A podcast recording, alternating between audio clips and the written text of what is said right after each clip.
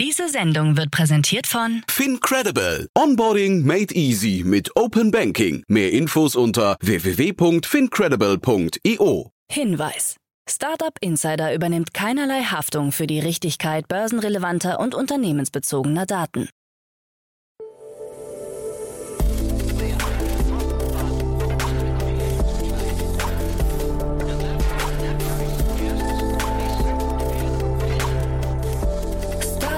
Insider Daily.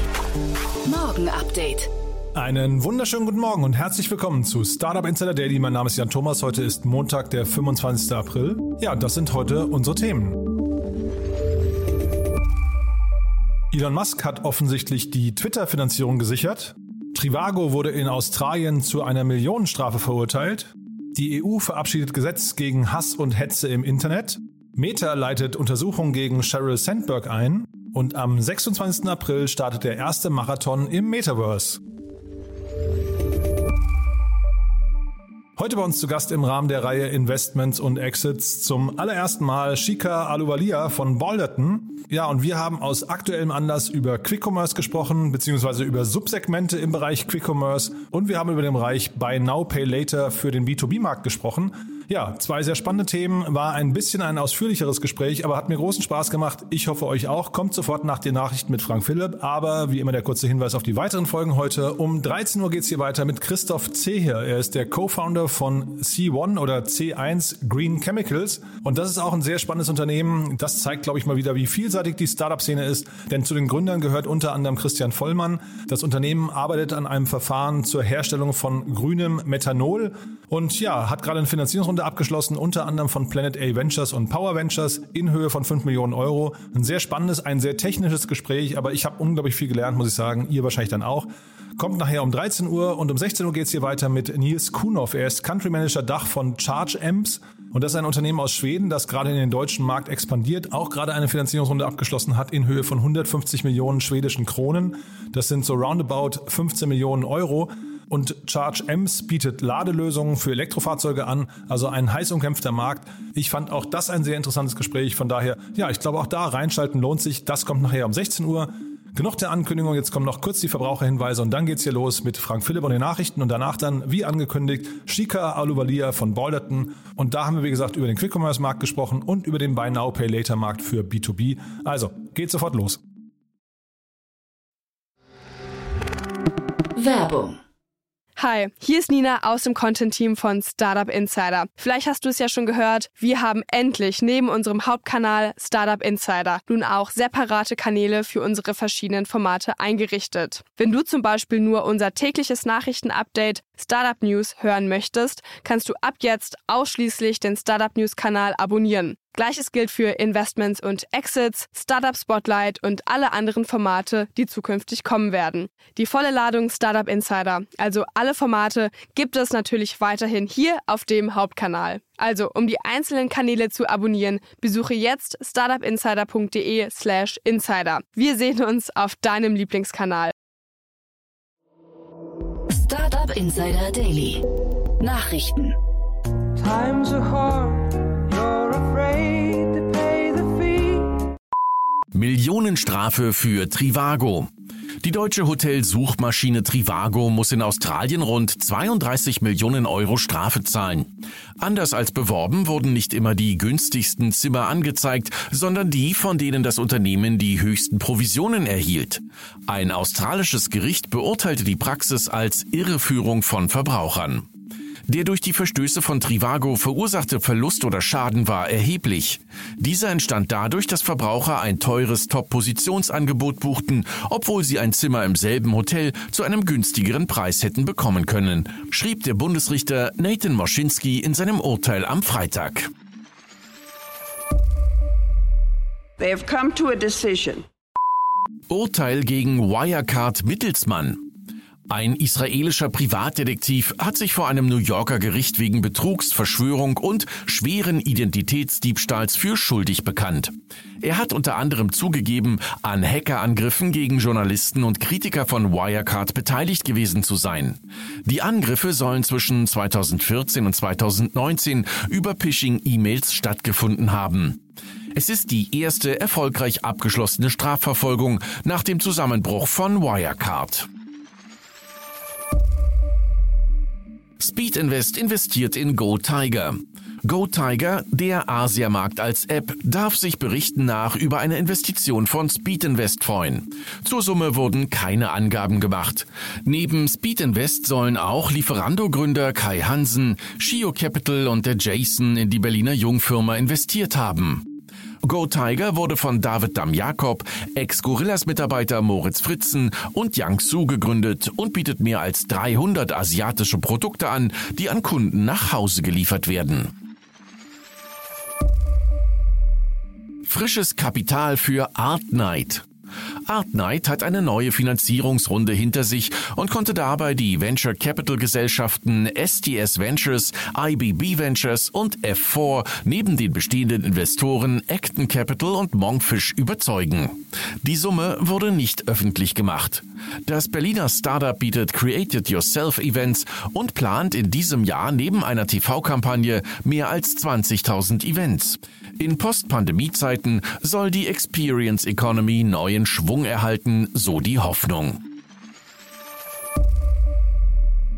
EU-Gesetz gegen Hass und Hetze im Internet. Am frühen Samstagmorgen haben sich die EU-Institutionen in Brüssel nach 16-stündigen Verhandlungen auf strengere Regeln für Internetkonzerne geeinigt. Das Gesetz über digitale Dienste, der sogenannte Digital Services Act DSA, soll für eine strengere Aufsicht von Online-Plattformen und mehr Schutz der Verbraucher sorgen. Der DSA soll unter anderem sicherstellen, dass Hassrede schneller aus dem Netz entfernt wird. Auch der Kampf gegen Desinformation und Manipulation sowie gegen gefälschte Produkte steht im Mittelpunkt. Das grundlegende Prinzip dabei, was offline illegal ist, soll es auch online sein. Anbieter digitaler Dienste sollen von Rechtssicherheit und einheitlichen Regeln in der EU profitieren. Dabei müssen große Plattformen mit mindestens 45 Millionen Nutzern mehr Regeln befolgen als kleinere. Musk sichert Milliarden für Twitter-Finanzierung. Der Tesla-CEO Elon Musk hat nach eigenen Angaben Finanzierungszusagen über insgesamt 46,5 Milliarden Dollar, um das Übernahmeangebot für Twitter anzugehen. Neben Krediten über gut 25 Milliarden Dollar kann er Aktien im Wert von rund 21 Milliarden Dollar einbringen. In einer Mitteilung an die amerikanische Börsenaufsicht SEC heißt es, dass er nun erwägt, ein formelles Angebot an alle Aktionäre für die ausstehenden Aktien zu starten. Musk hat in der vergangenen Woche angekündigt, Twitter kaufen und anschließend von der Börse nehmen zu wollen. Bei einem Preis von 54,20 Dollar pro Aktie läge der Gesamtwert bei rund 43 Milliarden Dollar. Darüber hinaus sorgt Musk noch mit einer weiteren Ankündigung für Aufsehen. Sollte er Twitter vollständig übernehmen, dann möchte er alle Nutzer des Dienstes authentifizieren lassen. Bisher reicht die Angabe einer E-Mail-Adresse, um sich bei der Plattform registrieren zu können. Musks Vorschlag soll dabei helfen, Twitter von Spam-Bots zu befreien. Amazon Buy with Prime für Händler. Der E-Commerce-Gigant Amazon bietet seinen Fulfillment bei Amazon FBA-Händlern eine neue Funktion an. Ab sofort können diese einen neuen Dienst namens Buy with Prime im eigenen Webshop anbieten. Prime-Kunden, die im Onlineshop des Händlers bestellen wollen, sehen dort die für Prime gekennzeichneten Produkte und können beim Checkout die Daten ihres Amazon-Kontos nutzen. Damit verbunden sind die gängigen Vorteile wie kostenloser Versand und Rücksendungen. Der neue Service ist zunächst nur auf Einladung verfügbar. Er soll sich aber bis Ende des Jahres für alle Händler öffnen, unabhängig davon, ob diese über Amazon verkaufen oder nicht.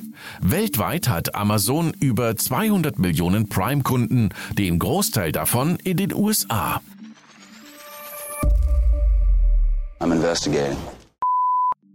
Untersuchung gegen Sheryl Sandberg. Meta COO Sheryl Sandberg muss sich einer internen Untersuchung stellen. Sie soll 2016 und 2019 ihren Einfluss bei Facebook genutzt haben, um negative Meldungen über ihren damaligen Lebenspartner und Acquisition-Chef Bobby Kotick zu unterdrücken. Mehrfach soll die Daily Mail von ihr kontaktiert worden sein, um nicht über eine einstweilige Verfügung gegen Kotick zu berichten. Meta überprüft nun mögliche Verstöße gegen die Unternehmensrichtlinien. Obama will strengere Regeln für Tech-Konzerne. Ex-US-Präsident Barack Obama fordert eine strengere Regulierung von großen Webplattformen. Diese müssten einer gewissen öffentlichen Aufsicht unterworfen werden. Er befürwortet unter anderem eine Änderung des Gesetzes zur Freistellung der Plattformen von der Haftung für Nutzerinhalte. So gehe es unter anderem um die Frage, ob von den Plattformen eine höhere Sorgfaltspflicht verlangt werden sollte, wenn es um die Werbung auf ihren Seiten geht, so Obama. Tech-Konzerne sollten zudem ihre Arbeitsweise transparenter gestalten. Er schlug vor, dass die USA dem Beispiel schärferer Regulierer wie in der EU folgen sollten. Daily Fun Fact. Marathon im Metaverse startet. Nach Mode- und Biermarken streben nun auch Beauty-Marken ins Metaverse. Dabei verfolgt die Deo-Marke Degree, das amerikanische Unilever-Äquivalent zur deutschen Marke Rexona, einen recht ungewöhnlichen Ansatz. Sie startet in dieser Woche mit dem ersten Metaverse Marathon, der natürlich vollständig digital stattfindet. Vordergründiges Ziel der Kampagne ist es dabei, für mehr Aufmerksamkeit in Sachen Inklusion zu sorgen. Man wolle Bewegungsbarrieren für Menschen mit Behinderung aus dem Weg räumen, so das Unternehmen. Der Start des Degree Metathon ist für Dienstag, den 26. April auf der Genesis Plaza in Decentraland geplant und wird von bekannten Athletinnen und Athleten sowie Prominenten unterstützt. Der Parcours soll rollstuhlgerecht gestaltet sein. Startup Insider Daily. Kurznachrichten. Entwarnung in Grünheide. Der vor knapp zwei Wochen im Tesla-Werk ausgetretene Lack war nur schwach wassergefährdend. Ausgetreten ist eine zähflüssige Farbmischung, die im Rahmen der Elektro-Tauchlackierung zum Einsatz kommt. Sie ist laut unterer Wasserbehörde der Wassergefährdungsklasse 1 zuzuordnen, teilte der Brandenburger Landkreis Oder-Spree mit. Eine Umweltverschmutzung liege nicht vor. Twitter verschärft seine Regeln für Werbeanzeigen. Ab sofort ist es Klimaleugnerinnen und Leugnern untersagt, Werbeanzeigen, die den Klimawandel leugnen oder diesbezüglich irreführende Informationen enthalten, zu verbreiten. Der Videokonferenzdienst Zoom stimmt einer Millionenzahlung zu, um Sammelklagen mit Nutzerinnen und Nutzern beizulegen. Hintergrund waren mehrere Fälle der sogenannten Zoom-Bombings, wobei unter anderem pornografische Aufnahmen während einer Online-Bibelstunde gezeigt wurden oder nackte Männer, die Videokonferenzen von Schülerinnen und Schülern störten. Amazon kündigt 37 neue Projekte für erneuerbare Energien auf der ganzen Welt an. Man sei optimistisch, bereits im Jahr 2025 100 Prozent seines Betriebes mit erneuerbaren Energien versorgen zu können. Ursprünglich war dieser Meilenstein erst für das Jahr 2030 vorgesehen. Die Anzeichen verdichten sich, dass der in einem Video des Extremsportlers und YouTubers Trevor Jacob dokumentierte Flugzeugabsturz absichtlich herbeigeführt wurde. Die US-amerikanische Bundesluftfahrtbehörde FAA hat Jacob offenbar mit sofortiger Wirkung seine Privatpilotenlizenz entzogen. Nach eingehender Untersuchung wirft die Behörde Jacob vor, in der Luft aus einem Flugzeug abgesprungen zu sein, nur um das Filmmaterial des Absturzes aufzunehmen. Und das waren die Startup Insider Daily Nachrichten von Montag, dem 25. April 2022. Startup Insider Daily. Investments und Exits. Ja, ich freue mich sehr. Shika Alovalia ist wieder hier, Investorin von Ballerton. Hallo Shika. Hi, Jan, grüß dich. Ja, freue mich sehr, dass du da bist. Du warst ja neu schon hier zu Gast. Für die, die dich noch nicht kennen, äh, hier schon mal die Empfehlung, sich den ausführlichen Podcast mit dir anzuhören, wo du über Ballerton gesprochen hast. Aber trotzdem für die, die dich noch nicht kennen, vielleicht mal ein paar Sätze zu dir, oder? Ja, absolut, sehr, sehr gerne. Ich bin Shika, ich bin jetzt seit einem Jahr bei Balderton im Team äh, dabei und bin hier based in Berlin. Ähm, genau, und war vorher selber Gründerin, sechs Jahre lang in Indien, habe dort ein großes E-Commerce-Business aufgebaut mit über 100 Mio Dollar Topline und äh, 300 Mitarbeitern. Es war eine super interessante Ride, ähm, habe meine eigenen unternehmerischen Erfahrungen sammeln können, worüber ich sehr, sehr dankbar bin, verschiedene Erfahrungen mit Investoren gehabt, was mich dazu bewogen hat, ähm, ja, zur Investorenseite selber zu wechseln, was ich seit einem Jahr bei Bolderton mache. Und das fühlt sich gut an, also von als Unternehmer dann hinterher Investor zu werden? Fühlt sich super gut an. Ich ja. glaube, jeder hat da seine eigene Meinung. ähm, für mich fühlt sich das super gut an und ähm, ja, fühle mich auch äh, super wohl bei Bolderton. Bolderton habe ich auch beim letzten Mal gesagt, ist ein europäisches VCO-Gestein. Mhm. Ähm, uns gibt es schon seit über 22 Jahren im europäischen Tech-VC-Ecosystem. Wir investieren aus zwei Fonds, zwei frisch aufgelegte Fonds. Einmal der Early Stage Fonds, das ist ein 600 Millionen Fonds, aus dem wir Seed und Series A Investments machen. Das sind Ticketgrößen von einer Million bis 25 Millionen Dollar. Und zusätzlich haben wir auch noch einen Growth Stage Fonds, der ist 700 Millionen Dollar schwer und aus dem machen wir nur Growth Investments ab 25 Millionen bis 75 Millionen Dollar. Das ist schon, finde ich, eine ganz luxuriöse äh, Position, die ihr da habt. Ich habe auch in der letzten Zeit, ich hatte gerade bei Crunchbase mal geguckt, ich hatte mehrere Unternehmen von euch äh, hier im Podcast, unter anderem Tibber war hier zu Gast und auch Yokoi, ähm, äh, ein spannendes Unternehmen aus der Schweiz. also auch kann ich auch nochmal verlinken, zwei, zwei tolle Gespräche gewesen. Und wir reden heute über den, ja, man kann sagen, Quick-Commerce-Markt mit ein bisschen, kommen wir gleich im Detail zu, ähm, mit dem Thema auch äh, Ethnic äh, Grocery. Aber ich habe gesehen, da seid ihr auch sehr aktiv. Ne? Ich habe gesehen, Arrive und Joker ist äh, bei euch im Portfolio. Ja, genau, die sind, die sind beide eher, also Joker vor allen Dingen im, im äh, Quick-Commerce-Bereich, ähm, eher Latam-Fokus an dieser Stelle. Und Arrive ähm, hatten wir kurz beim letzten Mal auch drüber gesprochen. Ähm, ja, aber es ist eher äh, eher im Lifestyle-Segment. Ähm, und da sind, da ist Fast Delivery eher ein, ja, ein, ein, ein kleiner Teil der Proposition und ein großer Teil der, der Proposition ist die Assortment und die Selection und die Curation der, der Brands, äh, die man auf Arrive finden kann. Mhm. Und es geht wahrscheinlich, äh, verbindet so ein bisschen das Thema Last Mile äh, Delivery noch, oder? oder ne? Die letzte Mile Absolut. ist wahrscheinlich hier an den, an den äh, ganzen Themen so ein bisschen die Schnittstelle. Ähm, aber lass uns mal einsteigen. Wir reden heute über zwei Gerüchte. Das ist ja wirklich auch ganz spannend. Ähm, da, also wir, wir können deswegen nicht ganz genau sagen, wir kennen keine runden Größen, oder zumindest bei, der, bei dem einen Unternehmen kennen wir die Rundengröße nicht. Aber das Thema ist total abgefahren, muss ich sagen. Äh, lass uns mal los loslegen, oder? Ja, sehr, sehr gerne. Go Tiger. Kannte ich vorher nicht. Cooler Name, ja? Ja, ja, sehr cooler Name. Ähm, ja, also generell geht es ja um den ähm, Ethnic Grocery Bereich. Also wir hatten ja quasi die, kann man so sagen, die, die erste Welle über die letzten 18 Monate gehabt, die eher in dem Bereich, ähm, oder sogar 24 Monate mittlerweile, die eher in dem Bereich, ähm, ja, einfach nur Lebensmittel und in Anführungszeichen normale Groceries sind, also die Tomaten, die man auch beim Rewe kaufen kann. Äh, beispielsweise, dass man die sich schnell äh, geliefert lassen äh, bekommen kann. Beispielsweise der Use Case, ich äh, koche gerade Sp Spaghetti mit Tomatensauce, die Tomatensauce fehlt.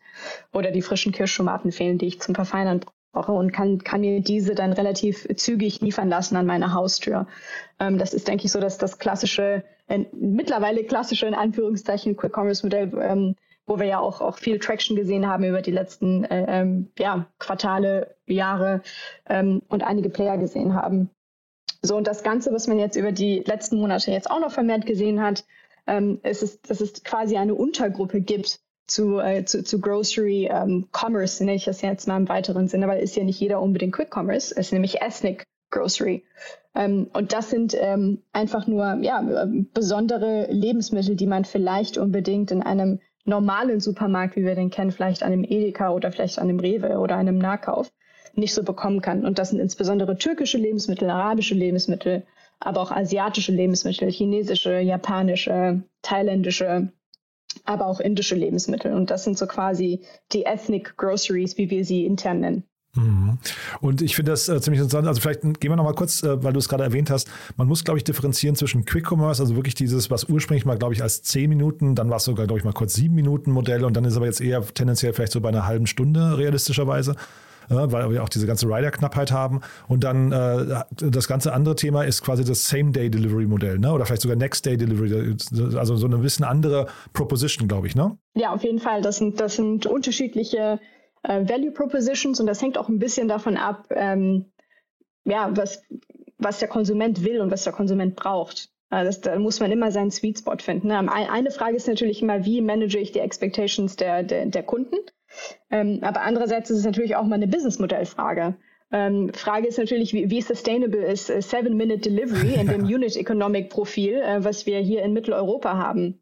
weil wir, wir, wir haben ja auch etwas, was sich natürlich berechtigterweise Mindestlohn nennt äh, und, und völlig zu Recht. Äh, und, und da eben zu balancieren, dass man ähm, fünf bis sieben, vielleicht zehn Minuten ähm, ja, Lieferziele hat in, in, in der Geografie, ähm, ja, wo, wo, wo halt eben die, die Operation Cost dazukommen. Das ist ein wahnsinnig großer Kostenblock. Das ist natürlich eine Sache. Die andere Sache ist natürlich zu sagen, man, man, man nimmt Lieferungen zusammen oder liefert in, in, in sogenannten Delivery Windows oder Slot Deliveries, ähm, so über die nächsten zwei bis drei Stunden. Und ähm, tatsächlich, ich fand es damals, als Gorillas angefangen hat, das war ja so die ersten, zumindest die hier in Berlin so aufgetaucht sind mit dieser 10-Minuten-Proposition.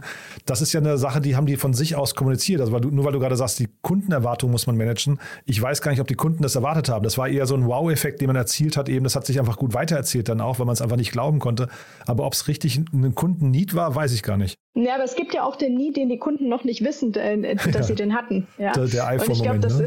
Ja, ja. genau. Ich glaube, das ist, äh, das, das ist da wirklich eine eine Frage von, wie du auch die, die, die Kunden, den Kundenneed oder die, die Expectation neu trainierst über, über die letzten 18 Monate. Ich meine, ich merke das ja an mir selbst. Ich bin ein sehr, sehr eifriger äh, Quick-Commerce-Shopper. Ich äh, gehe kaum noch zum Supermarkt.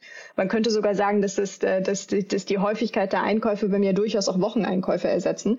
Ähm, aber der, der Punkt ist, wenn ich 10, 12 Minuten gewohnt bin, äh, bin ich schon enttäuscht, wenn das dann 30 Minuten dauert. Ähm, weißt du, gerade wenn ich gerade am Kochen bin, dann ist ja meine Pasta nicht mehr al dente in 30 Minuten. ja, also wir reden jetzt über Luxusprobleme, aber ich, ich bin total bei dir. Ähm, also man hat da die, quasi die Kunden schon zu etwas hinerzogen oder sozialisiert, ne? Genau. Und sie dann quasi dann zu enttäuschen mit einer, was ich, 20 Minuten minütigen Verspätung, die eigentlich nach realistischen äh, Gesichtspunkten gar keine ist, aber dann trotzdem plötzlich sich so anfühlt, ne? Ist ein bisschen schwierig. Ja, ja, ja, genau, genau, ja. genau. Und diese neuen Modelle jetzt äh, im Ethnic Grocery Bereich, die sind aber ein bisschen anders aufgestellt in der Regel, ne, glaube ich. Also wir reden jetzt hier vor dem äh, Hintergrund, wie gesagt, von Go Tiger. Und das klingt, kannst du vielleicht mal äh, auseinander dividieren nochmal. Also zumindest bei Yababa weiß ich, die sind eher im Same-Day-Delivery-Markt unterwegs, ne? Ja, Same-Day oder, oder, oder, oder Next-Day äh, Next genau. Mhm. Aber ich glaube, also der, der, Punkt ist generell, wie, wie ich den Markt generell seziere und draufschaue, sind, sind, sind zwei verschiedene ähm, Achsen. Einmal ist, ist die Achse, was ist das Assortment? Also ist das äh, Ethnic Grocery, ist das irgendwie äh, Regular Local Grocery oder Bio? Ähm, das, ist, das ist die eine Achse. Und die andere Achse ist, ähm, was sind die Lieferzeiten? Ist das Instant? Nächsten, nächste 30 Minuten, nächste zwei, nächste drei Stunden, nächste Delivery. Das sind so die, die, die, die zwei Achsen, denke ich. Und ich denke, die meisten Companies im, äh, im, im Grocery-Bereich passen in, in, in eines der Quadranten auf diesem Raster. Und wahrscheinlich daraus resultiert immer so ein bisschen auch die Warenkorbgröße, ne? vermute ich mal. Weil also du wirst ja wahrscheinlich, wie du es gerade bei dir beschrieben hast, mit die, während ich die Pasta koche, äh, fehlen mir die Tomaten, dann bin ich ja eher in wirklich so einem, weiß nicht, so einem kleinen Warenkorb, so vielleicht äh, 10, Absolut. 15 Euro oder sowas, 20 Euro oder sowas. Wohingegen bei so richtigen Wocheneinkäufen, so dieses Picknickmodell, ne, dieses Milchmann-Modell, was da ja äh, ursprünglich mal äh, kam, da bin ich wahrscheinlich eher im Normaleinkauf 50 bis 100 Euro vielleicht in so einer Größenordnung. Absolut, ja? absolut, absolut. Und, ähm, und also die, die Kombination, die ja äußerst schwierig ist, auf einer Seite ist der niedrige Basket Sizes, ähm, aber kurze Delivery Timelines, sodass du Deliveries nicht mehr poolen kannst. Ähm, das ist ja, äh, ja wahrscheinlich doppelt schwierig für, für die Unit Economics.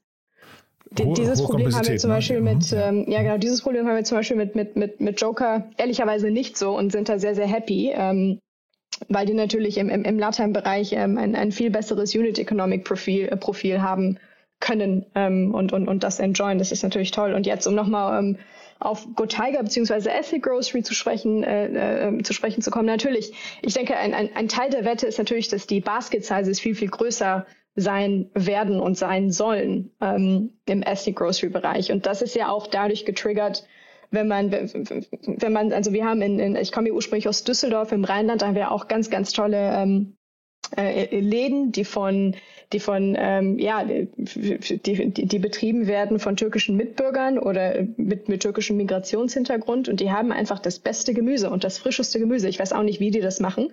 Aber das ist einfach, äh, das ist toll. Und dann äh, geht man da einmal in der Woche hin und lässt da 50 Euro für das frische Gemüse. Ja, um nochmal auf die Assortment zu sprechen zu kommen. Ich denke, ein großer Treiber der Basket Sizes, wie wir wissen, ist natürlich das Assortment. Also was kann ich da kaufen? ähm, und was ist die Shelflife, von dem ich, äh, äh, ähm, was ist die Shelflife der Produkte, von denen ich kaufen kann. Also fresh, also frische Produkte, die ein äh, nahes Verfallsdatum haben, generieren oft mehr Umsatz und ähm, höhere Warenkörbe. Und es ist nochmal dazu, also Qualität bin ich total bei dir, aber es gibt ja auch ganz viele so, äh, was so in Asia-Shops oder sowas, wo tatsächlich das, was du vielleicht bei einem Edeka oder Rewe oder sowas in einer High-Price-Ecke fast, das ist fast ein Luxusprodukt, dort eigentlich zu einem Drittel vom Preis oft bekommst. Ne? Ähm, das heißt also, wahrscheinlich kann man auch da mit der Marge noch ganz gut hinterspielen, weil du vielleicht dann dich irgendwo in der Mitte balancieren kannst. Ja, also ja. Ethnic Grocery ist auf jeden Fall eine Frage von höheren Warenkörben. Ähm, viel Fresh-Produkte mhm. auch ja. ja. Und äh, aber jetzt vielleicht mal diese Zielgruppen, also wie, ab wann ist denn ein Markt zu klein? Was würdest du denn sagen? Weil ich, also ich meine, wir reden ja jetzt hier über spitze Märkte oder würdest du sagen, die gehen dann trotzdem, äh, also jetzt was ich, Ethnic Grocery, äh, Grocery oder, oder äh, Asia oder wie auch immer, sind dann Themen, äh, die dann trotzdem für alle in Frage kommen. Man muss jetzt eben nur in der Breite Marketing machen und hofft darauf, dass die richtigen Leute angesprochen werden. Also ich meine, wenn, wenn du mir, wenn du dir den deutschen Markt anguckst, ähm, du hast jetzt circa 22 Millionen ähm, äh, ja, Bürger mit Migrationshintergrund, obwohl ich das Wort Migrationshintergrund absolut nicht mag. Das sind einfach äh, Bürger mit gemischtem ethnischen Hintergrund, Klar, wie ja. ich auch. Mhm. Ähm, Davon gibt es über 22 Millionen. Ähm, und, und da kann man natürlich sagen, das sind Menschen, die zwischen Kulturen aufgewachsen sind und die sehr wahrscheinlich sich sich äh, ja die sehr wahrscheinlich über die über die letzten Jahre oder im Laufe ihres Lebens eben diese Art von Ethnic Grocery schon mal gesehen haben, gegessen haben und das Teil der täglichen Nahrung ist oder der wöchentlichen Nahrung. Ne? Das könnte man natürlich so sehen. Ähm, und und wenn du die Zahlen halt eben amplifizierst und schaust, okay, in Europa weit hast du 25, circa 25 Millionen Menschen, die nicht einen EU-Pass haben. Ähm, und in Deutschland ist ungefähr das Ratio zwischen Ausländern, also als Ausländer sind all diejenigen definiert, die keinen deutschen Pass haben. Ähm, und das Ratio von Ausländern zu Deutschen mit Migrationshintergrund ist, ungefähr doppelt so viel. Also du hast ähm, circa 11 Millionen Ausländer, aber du hast 22 Millionen ähm, äh, insgesamt ähm, Deutsche mit Migrationshintergrund plus Ausländer, ja, also 2x. Und wenn du das auf Europa jetzt äh, applyst und schaust, okay, in Europa gibt es 25 Millionen Ausländer circa, sollte es ja in Europa mindestens gemischt zwischen Ausländern und äh, EU-Bürgern mit Migrationshintergrund, sollte es ja mindestens 50 Millionen Menschen geben. Also wir reden ganz streng genommen über einen Markt von, von 50 Millionen Menschen in, in Europa mindestens. Ähm, wahrscheinlich gibt es da mehr, ja, Leute in der zweiten, dritten Generation. Ja, aber die Kunst ist es ja, die Kunst ist es ja, sich so zu positionieren, dass man auch den, den, den, den, den regulären Einkäufer in Anführungszeichen, ja, was ist schon regulär, aber den regulären Einkäufer, der ansonsten nicht den Gazi-Schafskäse kaufen würde, ähm, dass man den auch anspricht. Ähm, und, und, und, und den davon überzeugt, du solltest den Gazi-Schafskäse kaufen und nicht den Patros-Schafskäse. Also ich bin total bei dir. Das heißt, wir reden hier im Prinzip über so äh, doch verhältnismäßig große Nischengruppen. Ich meine, das, wir, das sind ja mehrere. Also jetzt, du hast es jetzt quasi in Summe genannt, aber wir reden jetzt, äh, also die, die Zielgruppen differenzieren sich ja schon nochmal sehr stark. Ähm, ja. Trotzdem ein bisschen vielleicht das äh, Kritische, was man sehen kann, äh, oder was ich vermuten würde, ist so ein, äh, was weiß ich, ein Gorillas und ein Flink und so weiter sind ja doch irgendwo, äh, adressieren sie in so eine bisschen höhere Einkommenszielgruppe. Ne? Also so ein bisschen gefühlt ein Luxusprodukt. Ähm, jetzt im Vergleich zu jemandem, der vielleicht permanent beim Aldi oder auf einen, auf einen Euro einfach gucken muss. Ne? Und ich würde vermuten, dass jetzt hier, sagen wir, Migrationshintergrund oder wie man es jetzt nennen möchte, aber dass man da eher vielleicht äh, es mit ein bisschen einer Blue-Collar-Ecke zu tun hat, oder? Weiß ich nicht, ob man das, äh, ob, ob man das so sagen kann. Ja, nee, ich, ich glaub, deswegen die, frage, also ich Frage, möchte niemand zu, zu, zu, nahe treten, ne? Aber nee, ich, aber ne? ich glaube, die Frage, die du stellst, ist auch eine große Frage von Preferred Payment Method. Aha, okay. Also, ähm, also es ist, es ist ähm, ich, ich, ich habe das also ich fahre sehr, sehr viel, ähm, sehr, sehr viel Uber. Ich fahre aber auch sehr, sehr viel Bahn hier in Berlin. Ähm, und ich, ich kaufe auch mein äh, Gemüse bei meinem Lieblingsspäti um, um die Ecke, der betrieben ist, ähm, von, von einem Deutschen mit türkischem Hintergrund. Ähm, und ich, ich habe einfach gerne diese, diese, diese Konversation auf der Straße. Ich finde, ich find, da nimmt man unheimlich viel von mit. Und ähm, das, was ich auch mitbekommen habe, ist, äh, die sage ich mal, das, das, das, das, das Segment von, von, von, von äh, Blue-Collern oder vielleicht nicht mal Blue-Collern, sondern vielleicht einfach Lower-Income-Groups. Ähm, ich glaube, die größere Frage ist, ist das, eine, ist das eine Gruppe, die lieber gerne in Cash konsumiert? Aha, aha. Ähm, und die lieber gerne in Cash einkauft, weil das ist äh, mein Eindruck und durch die Gespräche, die ich hatte über die über die letzten Monate, gerade hier in Berlin, ähm, ist, glaube ich, eher die Frage, würde ein Konsument, der eher auf der Lower-Income-Seite ist, in Deutschland, sei mal dahingestellt, ob jetzt äh, ähm, ob jetzt äh, äh mit, äh, mit äh, ethnischem gemischten Hintergrund oder nicht, sei mal dahingestellt, aber würde diese äh, Person von sich aus ähm, per App einkaufen, und vielleicht nicht doch lieber Cash bezahlen. Das ist ja dann auch die Frage, hat diese Person eine Kreditkarte? I don't know. Ja, ähm, ich glaube, das ist, das ist, das ist viel eher die, ähm, die Frage. Mhm. Und habt ihr euch jetzt mal als Ballerton diese Märkte genauer angeguckt? Also vermutet ihr, seht, seht ihr da irgendwie, ich meine, ein, ein Investor auf, äh, sagen wir, auf eurem Niveau muss ja immer nach Unicorns schielen. Ne? Du brauchst ja irgendwie so Unicorn, so Fund Returner, mindestens. ne? mindestens, ne? ja. Und geben, geben diese, äh, sag mal, ich nenne sie jetzt mal Nischenplayer, geben die das trotzdem her aus deiner Sicht? Gute Frage. ja. Gute Frage. Ja. Ähm, also ich, es, es, es, es, gibt ja, es, es gibt ja schon Beispiele in den USA, aber vor allen Dingen auch in Europa, wo schon ähm, Companies viel Geld eingesammelt haben. Ja, beispielsweise Hungry Panda. Ähm, Hungry Panda aus ähm, London, die, die sind ja aber nicht nur Grocery Delivery, die sind ja auch Meal Delivery, also Meal Delivery plus Grocery Delivery. Äh, und die haben letzten Dezember äh, 120 Millionen Series D eingesammelt. Ähm, also und, und ich finde, das, das, das zeigt auch immer so ein bisschen die, die, die Markttiefe, wenn man sich anschaut, welche Companies es schon gibt. Also ich denke, große Companies wird es auf jeden Fall in diesem Bereich geben. Ja, ich, ich, ich kann dir Stand heute nicht beantworten, ob äh, diese Firma in, äh, in, in ein paar Jahren fünf Milliarden, eine Milliarde oder zehn Milliarden wert sein wird. Ähm, ich denke, das wird zwischen wahrscheinlich eins, eins und eins und fünf rauskommen. Was aber auch eine sehr, sehr spannende Frage ist, Jan, ist, es gibt ja mittlerweile nicht nur ein, nicht nur zwei äh, Player, nicht nur drei, sondern es gibt ja wahrscheinlich in, in, in Deutschland oder in Europa an die zehn.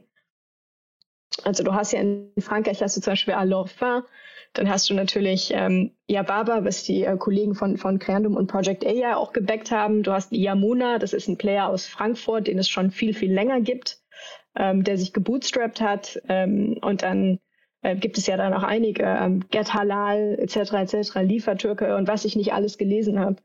Ähm, da gibt es ja einige. Ne? Die, die Frage ist dann auch, wird es da zehn verschiedene Companies geben, die jeweils eine Milliarde wert sind? Wahrscheinlich nicht. Ich vermute aber auch hier, dass die, mal, der, der Markteintritt ist ja erstmal relativ leicht. Ne? Das, das, erinnert mich so ein bisschen an die Groupon-Zeit. Ne? Da hat ja auch jeder äh, so Gutscheine vertreiben und irgendwie ein paar Rabatte anbieten. Das konnte auch jeder. Und genauso kann man sich irgendwie auch ähm, äh, wahrscheinlich vorstellen, man baut sich so eine kleine Rider-Flotte auf und versucht hier irgendwie mal so sein, sein, seine Nachbarschaft irgendwie mit irgendwelchen Themen zu bespielen.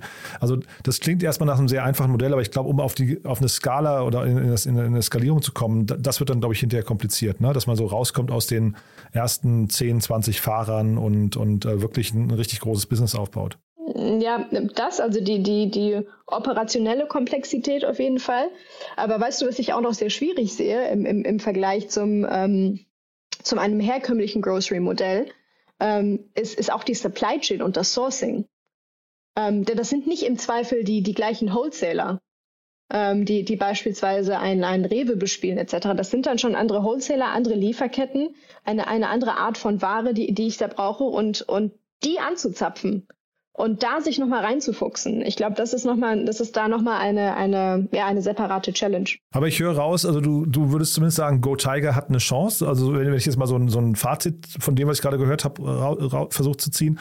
Also Go Tiger hat eine Chance, das ist ein spannendes Modell. Man muss einfach mal gucken, wie groß es werden kann. Habe ich das ist das richtig oder? Ich, ich, ich denke, ich, ich denke, Stand heute hat jeder eine Chance. okay. Stand heute hat jeder eine Chance. Vor allem verdient, ja. Ja, und äh, was ich halt, also was halt auch spannend ist, worüber wir noch gar nicht gesprochen haben, ist, äh, was sind so die Market äh, Entry Points und mhm. die Go-to-Market-Strategien. Ja, der eine fängt, der eine fängt natürlich im, im türkisch-arabischen Vertical an.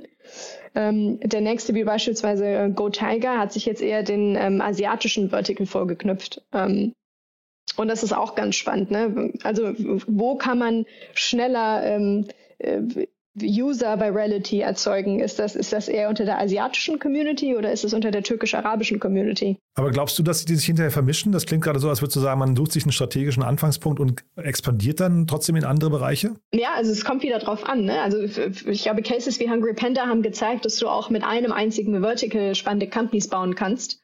Ähm, aber je nachdem, was die Ambitionen sind, ist, ist, ist, ja, ist es natürlich äh, toll, wenn man türkisch-arabisch plus asiatisch-chinesisch plus indisch-pakistanisch-afghanisch auf, auf einer Plattform kombiniert. Ne? Frage ist aber dann wieder, wie unterschiedlich sind da die Lieferketten oder wie ähnlich sind die sogar? Vielleicht gibt es aber auch hinterher irgendwann so eine Meta-Plattform, ne? dass man irgendwann eine App hat, also quasi so eine, eine App über der App, äh, dass man also jetzt gar nicht in drei, vier verschiedene Apps reingehen möchte, um dann irgendwie äh, erstmal bei Gorillas was zu bestellen und danach dann irgendwas Chinesisches und dann, äh, ich weiß nicht, noch was Türkisches, sondern dass man das irgendwo nochmal bündelt. Ne? Vielleicht so. Ja gut, aber dann hat man ja schon Amazon. Da kann man doch einfach auf Amazon Fresh einkaufen und dann Stimmt. soll Amazon einfach schneller in, in Berlin liefern. Vielleicht ist das schon die Antwort, ja. ja, nee, also du, weil ich meine, das Thema Kundenakquisekosten darf man ja nicht, äh, nicht unterschätzen hier. Ne? Also ich meine, das ist momentan ja zumindest bei Gorillas und Flink und so, so ein Hauen und Stechen mit Gutscheinen wird da um sich geworfen. Das geht auch nur, solange du so ein Funding hast, was äh, dir das erlaubt, ne? Ja, das ist also, was, was eigentlich gerade im, ähm, im, im Grocery ähm, Quick Commerce äh, abgeht die letzten Monate, erinnert mich eigentlich sehr an äh, Indian E-Commerce in den 2010ern, als ja? ähm, Rocket in den indischen Markt kam Ah. und ähm, einfach mit ganz viel äh, Coupons und Discounts und Discount Codes um sich geschmissen hat Mhm. und dann auf einmal die Kunden nicht mehr converted sind ohne Discount Codes. Das ist natürlich auch, das ist, das ist wieder ein, ein, eine Sache von, ähm, ähm, ja, wie konditionierst du, wie gewöhnst du deine Kunden? Ähm, ich meine, ich, ich, ich, ich sehe es ja auch an meinem Verhalten. Wenn ich, wenn ich irgendwie, weiß ich nicht, bei, bei, bei, bei GTA einen Rabatt bekomme, dann gehe ich da vielleicht sogar hin und kaufe mir da meine Tomaten. Tomaten sind sehr wichtig in meinem Leben. Ja, ich höre es gerade raus. Aber es ist ja auch so, wenn du einmal angemeldet bist, es gibt jetzt, glaube ich, bei den, bei den, äh, zumindest jetzt hier Getir, Gorillas und Flink, wahrscheinlich nicht den krassen Login-Effekt, dass du sagst, ich bleibe jetzt kundentreu, gehe jetzt nur noch, mach, mach, weil, weil ich den Fahrer persönlich kenne oder weil die eine Marke haben, die mich äh, so fesselt oder so, sondern dann springst du halt, ne? Wenn dann kommt der nächste mit dem Rabatt um die Ecke oder mit dem Gutschein und dann machst du, also das bist wahrscheinlich Kunde von allen drei und gehst dahin, wo es am, am einfachsten oder am günstigsten gerade ist. Und das ist halt, das wird, glaube ich, gerade in diesem Markt auch zu einem Problem, oder? Ja, also ich, ich, ich würde sogar sagen, dass du am Anfang gesagt hast, dass es relativ einfach ist, da ähm, ja, eine, in, in eine Company zu starten im Grocery-Bereich. Ich glaube, das ist nicht so einfach, ehrlicherweise. Ja, okay. Gerade weil, ähm, gerade weil die, die Kunden einfach teilweise gnadenlos sind. Ja, also ich habe ja auch vorher, äh, ich habe ja auch vorher selber im, im E-Commerce-Bereich gegründet, im Direct-to-Consumer-Bereich. Also äh, Direct-to-Consumer ist ähm, also hat schon seine, seine eigenen Tücken und Herausforderungen, ähm, ähm, da das äh, da zu skalieren, äh, Kunden einzulocken, wie du das gesagt hast. Ähm, und es, es kann natürlich auf der Customer Acquisition Seite natürlich immer teurer werden.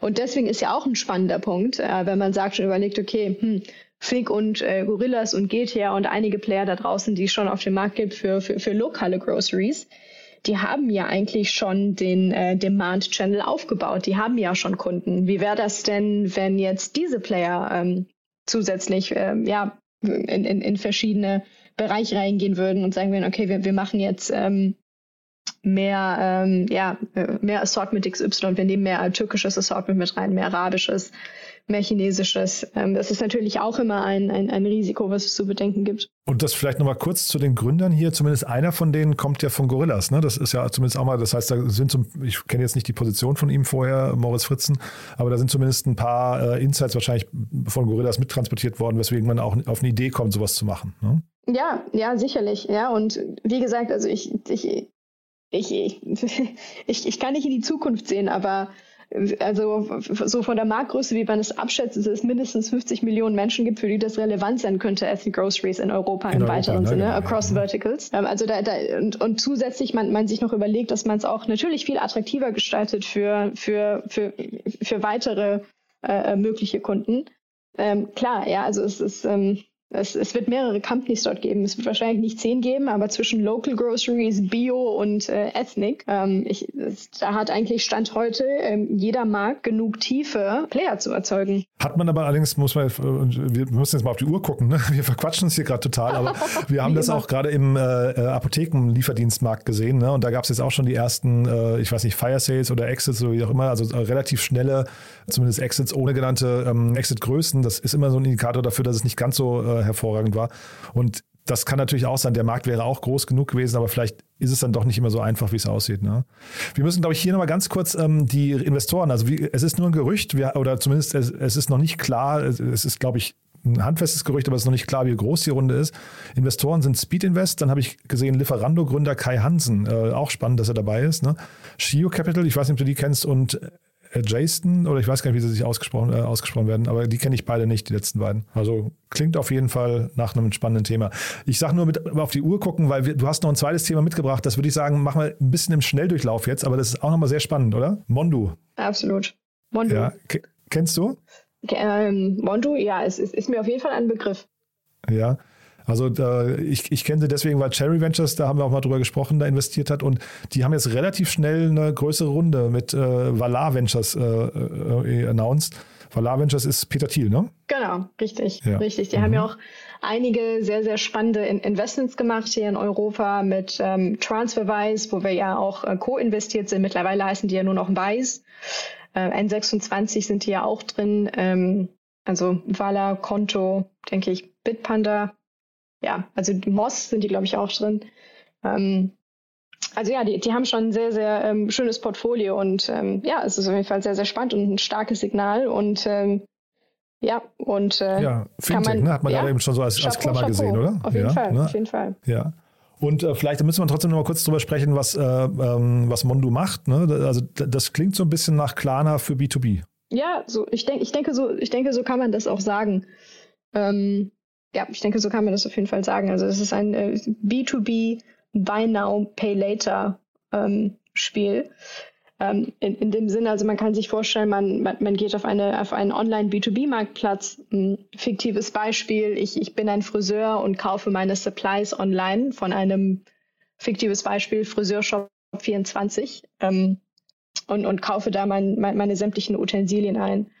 Ähm, und das ist zum Beispiel dann ein, ein, ein B2B-Marktplatz. Ja, ähm, genau. Oder auch wenn ich ein Restaurant bin, äh, eine Hotelkette und, und online sämtliche Sachen beziehen möchte, ähm, als eben als, als B2B-Kunde und nicht als äh, normaler Consumer, so wie du und ich. Ne? Und da kennt man ja natürlich Klarna aus dem B2C-Bereich äh, und das Ganze jetzt auf die äh, B2B-Ebene gehoben. Und das bedeutet quasi letztendlich, was Sie machen, ist eine Vorfinanzierung, also quasi so das alte Kauf auf Rechnung-Modell, ähm, was man ja kennt, genau. manchmal glaube ich auch in Raten wahrscheinlich. Ne? Also das ist ja glaube ich bei Klarna, ich weiß es offen nicht genau, aber ich glaube dann in mehreren Raten auch möglich. Und wahrscheinlich äh, liegt darunter irgendwie eine Art von Realtime-Scoring, würde ich vermuten, ne? Genau, also es ist im Prinzip ein Rechnungskauf mit einem Zahlungsziel ähm, beispielsweise von, von bis zu 90 Tagen oder mehr oder weniger, je nachdem, was, was da die vereinbarten Ziele sind. Ähm, aber das, das ermöglicht natürlich für die verschiedenen Marktplätze, dass die Kunden mehr kaufen können, weil die auf einmal nicht mehr heute zahlen müssen, sondern in 90 Tagen. Und das Schöne dabei ist ja dann, dass der B2B-Marktplatz das Geld heute bekommt. Ähm, aber, ähm, aber, aber, aber das äh, Geld vom, vom Kunden erst später quasi eingetrieben wird, in Anführungszeichen. Ja, also ich, ich kaufe bis heute, ähm, aber ich muss es erst in 90 Tagen zahlen. Und die Rundengröße, das klingt irgendwie auch ziemlich stattlich, ne? Äh, also die, sowohl die Bewertung als auch die Rundengröße. Oder äh, man kannst du vielleicht übernehmen, ne? Die, die zu kommentieren. Ja, ja, auf jeden Fall, auf jeden Fall. Ähm, also ja, ich denke, was wir jetzt gelesen haben, ist eine 40 ähm, Millionen ähm, Rundengröße. Ich denke, das ist eine Rundengröße, die auf jeden Fall sportlich ist. Ähm, ähm, aber ähm, ja, es ist halt eben auch ein, ein Markt, wo man halt schnell an Land gewinnen will und möchte. Ja, also das, also es, es, ich, ich denke, Mondo hat das Potenzial, sehr, sehr, sehr, sehr groß zu werden. Ist es so, ja? Ja, und also, also wir sehen das Potenzial, dass der B2B äh, Buy Now Pay Later Markt auf jeden Fall mindestens einen genauso großen Spieler erzeugen kann, kann wie Klarna. Also das ah, okay, ist, das ist. Ähm, also Klarna war für die Einordnung so eine 50 Milliarden Company gerade so ist die Größenordnung, ne? Oder 40, 50 Milliarden, glaube ich, irgendwie die Bewertung, ne? Genau, also genau, also 30 Milliarden North. Ähm, okay, okay, da war ich jetzt genau zu, so, zu forsch, aber okay. So ja, aber so, so ungefähr in der Ecke. Ne? Also das ist, ähm, das ist schon sehr, sehr spannend. Und ich denke, ich denke, wenn man sich die Vision anschaut, ähm, wo das Ganze hingehen kann und wie tief der Markt ist und die Tatsache, dass es keinen großen Spieler in Europa in ähm, B2B Buy Now Pay Later gibt, ähm, dann, dann, dann, dann kann man, glaube ich, die Rundengröße eher so ein bisschen nachvollziehen, weil man möchte hier schnell Land gewinnen, schnell was Großes aufbauen und die Vision ist auf jeden Fall äh, groß. Und die äh, Jungs von Mondu deren Vision ist auch sehr, sehr groß. Ich ähm, finde das interessant, dass du das sagst, man möchte schnell Land gewinnen, weil also als Investoren fragt man ja immer zum einen beim Team, why us, ne? aber man fragt auch immer, why now? Und dieses why now äh, finde ich total äh, schwierig zu greifen. Ich meine, Klarna ist ein Unternehmen, das ist, ich weiß nicht, 2005 oder sowas gegründet worden. Ne? Also das heißt, das Modell ist schon extrem lange präsent. Man sieht schon ganz lange, dass es im B2C-Markt eine, eine, eine große Company geworden ist. Und jetzt sagst du, man muss schnell Land gewinnen, weil das Modell so heiß ist. Ja, aber es hat doch was damit zu tun, dass einfach B2B E-Commerce in Europa generell hinterherhinkt, wenn du das Aha. mit Asien vergleichst. Aha. Ja, also wie gesagt, ich, ich, ich habe ja auch den asiatischen Startup-Markt gesehen. Da ist, äh, da gibt es mehrere Unicorns, Decacorns im äh, B2B-Marktplatzbereich.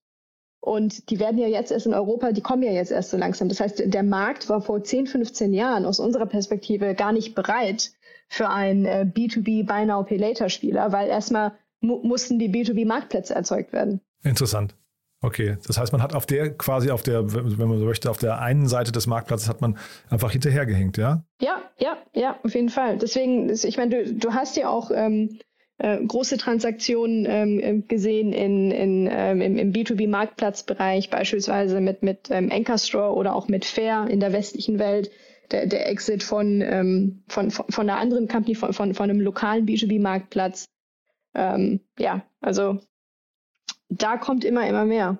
Und äh, da muss halt eben B2B Fintech nachziehen. Und vielleicht nochmal kurz hier die Bewertung. Pre-Money 145 Millionen Euro. Ähm, wir reden über ein Unternehmen, das gerade erst im letzten Herbst überhaupt gegründet wurde, ne? Ja. Ja. also muss man schon an der Stelle erstmal einen Hut ziehen. Ja, ist stattlich, aber auch wirklich Glückwunsch in die Richtung. Also äh, finde ich, finde ich wirklich beeindruckend. Du sagst gerade die Geschwindigkeit, ähm, die sie an den Tag legen, das sieht man, finde ich, auch daran ganz gut. Ne? Ähm, ja, toll. Also wirklich äh, zwei super Themen. Äh, jetzt haben wir uns ein bisschen verquatscht, aber ich finde, für ein Debüt ist das auch gestattet. Äh, das war eine super Analyse, finde ich, von dem ganzen Ethnic äh, Grocery Markt und dann jetzt hier bei Now Pay Later im B2B-Markt äh, sieht man, also man, man sieht an beiden Stellen, glaube ich, es kribbelt auch bei euch ein bisschen. Ne? Ballerton könnte, könnte sein, dass ihr da, ja genau, könnte sein, da hört man auch mal was von euch noch in dem Bereich. Auf jeden Fall. Super, Schicke. Haben wir denn was Wichtiges vergessen äh, zu beiden Themen? Haben wir was Wichtiges vergessen? Ähm, ich, ich, ähm ich denke nicht, nein, ich denke nicht, aber ein, ein, ein Nachspiel gibt es ja immer. Super, dann machen wir das beim nächsten Mal, ja? Herzlichen Dank. Ich danke dir, ne? Bis dann. Bis dann. Ciao. Tschüss. Werbung. Hi, hier ist Paul, Product Manager bei Startup Insider. Willst du wissen, welche Startups aus Hamburg, Mannheim oder vielleicht auch Bielefeld sich mit künstlicher Intelligenz beschäftigen? Oder wie zum Beispiel das Portfolio von Earlybird oder HV Capital aussieht? Entdecke all das und noch viel mehr auf unserer Plattform kostenlos und ohne Begrenzungen. Unsere Datenbank umfasst über 20.000 Profile aller relevanten Startups, Investoren und Personen, die darauf warten, von dir entdeckt zu werden. Also, wenn ich dein Interesse geweckt habe, schau einfach mal auf unserer Plattform vorbei unter startupinsider.de/slash insider. Startup Insider Daily, der tägliche Nachrichtenpodcast der deutschen Startup-Szene. So, das war Shika Aluvalia von Balderton. Hat mir großen Spaß gemacht. Ich hoffe euch auch. Ja, ich bin sicher, wir werden Shika demnächst noch öfters hier hören. Kurz nochmal der Hinweis auf nachher. Um 13 Uhr geht's hier weiter mit Christoph Zehe, dem Co-Founder von C1 oder C1 Green Chemicals. Da sprechen wir, wie gesagt, über die Herstellung von grünem Methanol. Und dann um 16 Uhr Nils Kuhnhoff, der Country Manager Dach von Charge Amps. Da sprechen wir über Ladelösungen für Elektrofahrzeuge und ein Investment in Höhe von rund 15 Millionen Euro. Ich habe es ja von erzählt. Also ein sehr spannendes und zeitgemäßes Thema. Das, wie gesagt, nachher um 16 Uhr. Falls euch gefällt, was wir hier tun, wie immer die Bitte empfehlen uns doch gerne weiter. Wir freuen uns immer über neue Hörerinnen und Hörer. Dafür schon mal vielen Dank an euch. Ja, ansonsten euch einen wunderschönen Tag und hoffentlich bis nachher. Ciao, ciao.